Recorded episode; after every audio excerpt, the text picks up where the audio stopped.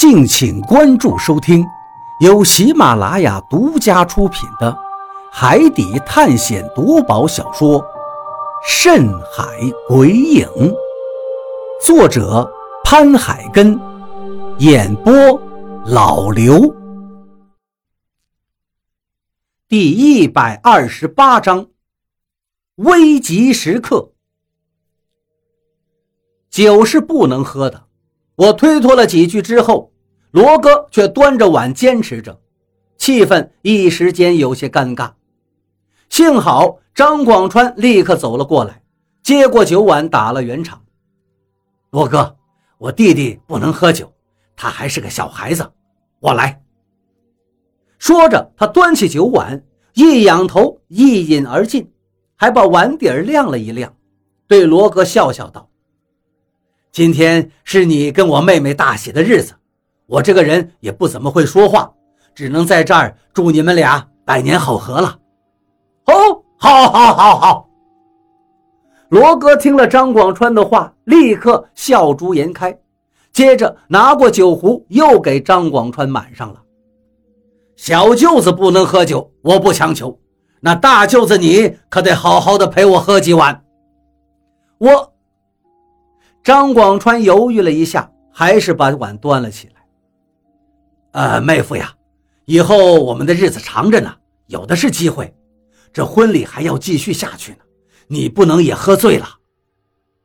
根本就躲不过去的。我是不能喝酒，如果喝醉了，等一会儿我们怎么进行我们的计划？而且张广川也不能喝醉呀，我们三个人都必须要保持清醒才行。这样才有可能从这里逃脱出去，但是看现在这情况，张广川不喝醉是不行了，因为一转眼的功夫，他已经喝了两碗了，差不多都有半斤多了吧。我不知道他的酒量到底多大，我感觉撑死了他最多再能喝一碗，因为他现在说话已经有些大舌头了。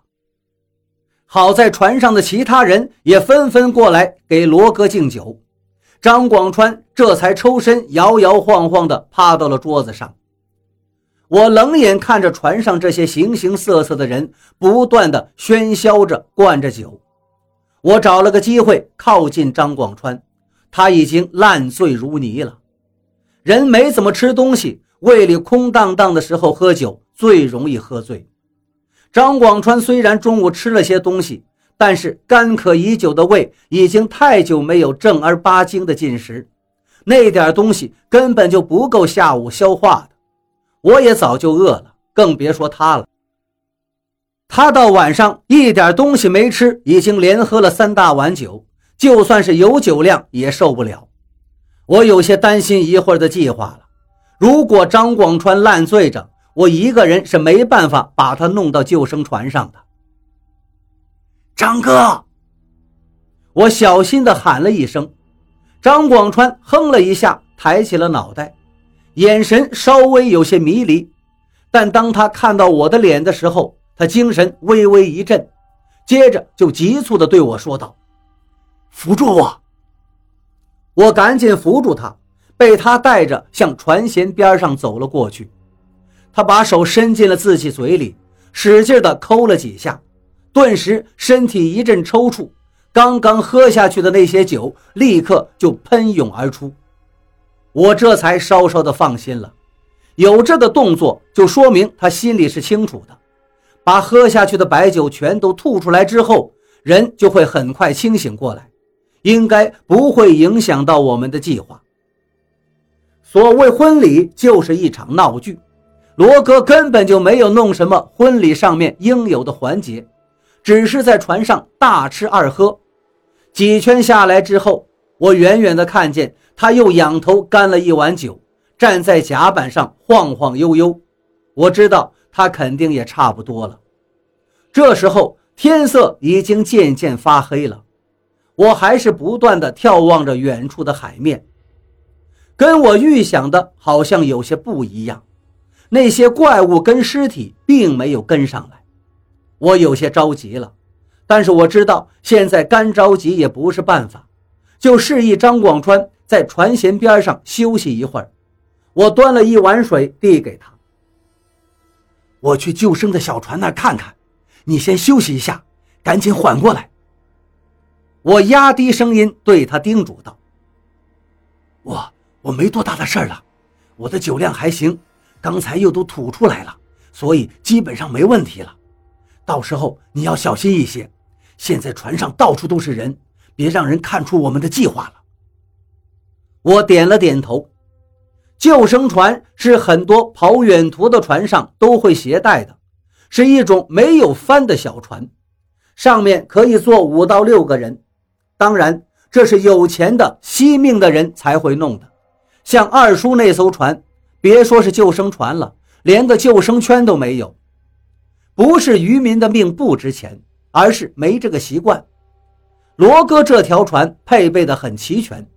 光救生船就有三艘，我假装敬酒，慢慢的靠近。这时候，船上彻底陷入了狂欢，所有人都沉浸在喝酒吃肉的喜悦中，丝毫没有注意到我在慢慢的靠近那些救生船。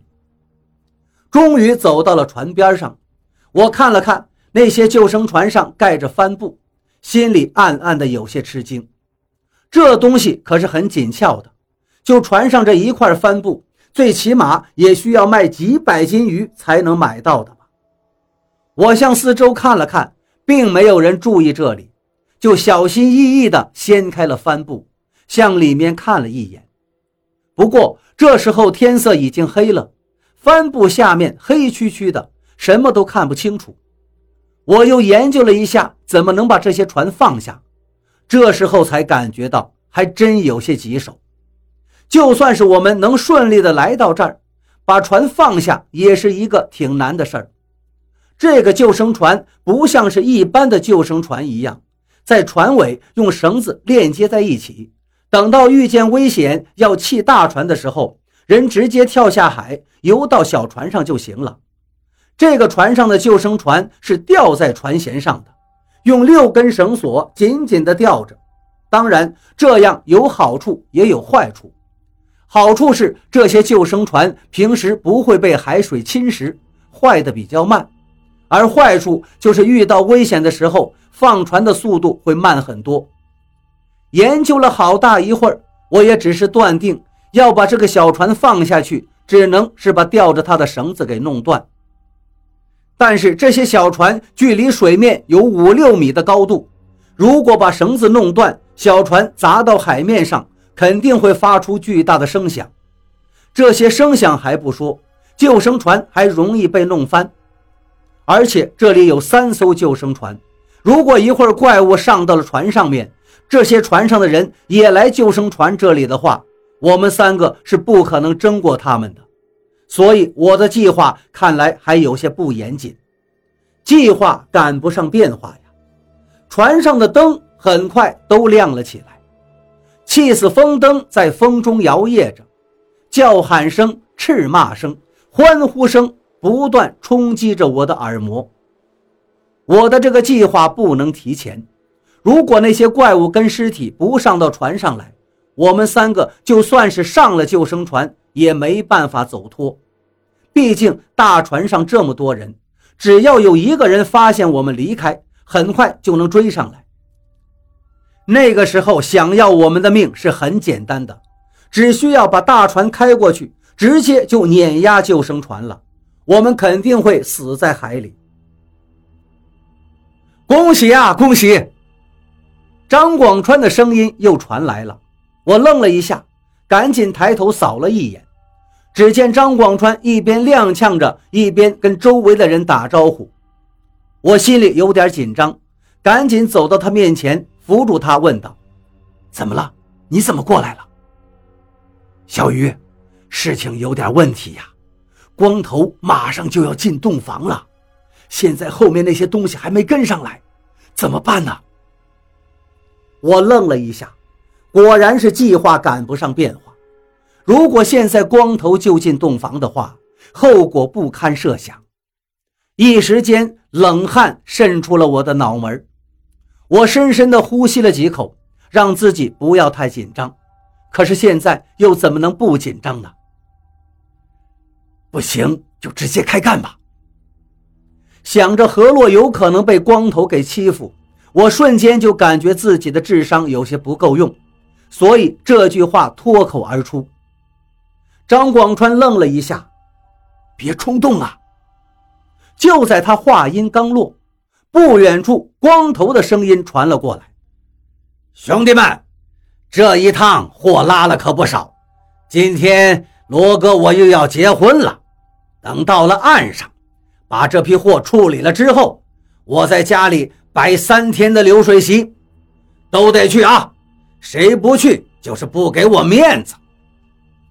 众人一听，轰然叫好，各种马屁声音连绵不断。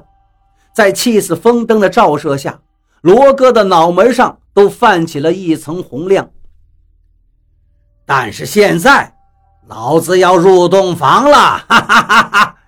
你们接着喝，老子现在就去做神仙了。他得意地笑了几声，把碗里的酒一饮而尽之后，狠狠地把酒拍在桌子上，转身就向船舱里走去。看着他的背影，我顿时像热锅上的蚂蚁一样。现在事情发展的远远超出了我的预计，如果不阻止他，他进去对何洛用强怎么办？何洛的身体现在这样虚弱，何洛现在的身体这么虚弱。想到这里，我低声吼了一声：“拼了！”顺手抓起了一个东西，站起身来，就要向光头冲过去。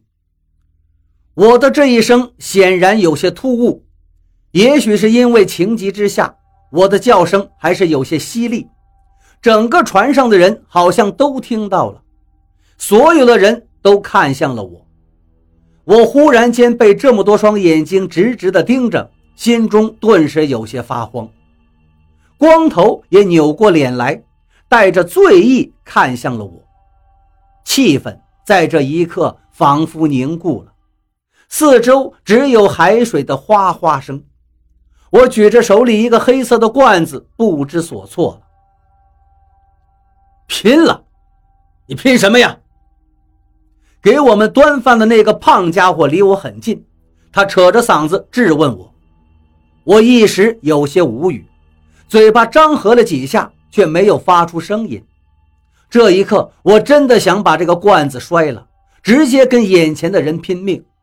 但是同时，我也有些后悔。后悔自己刚才冲动了，这样的话非但救不了何洛，还会暴露我的计划。那接下来肯定就完蛋了。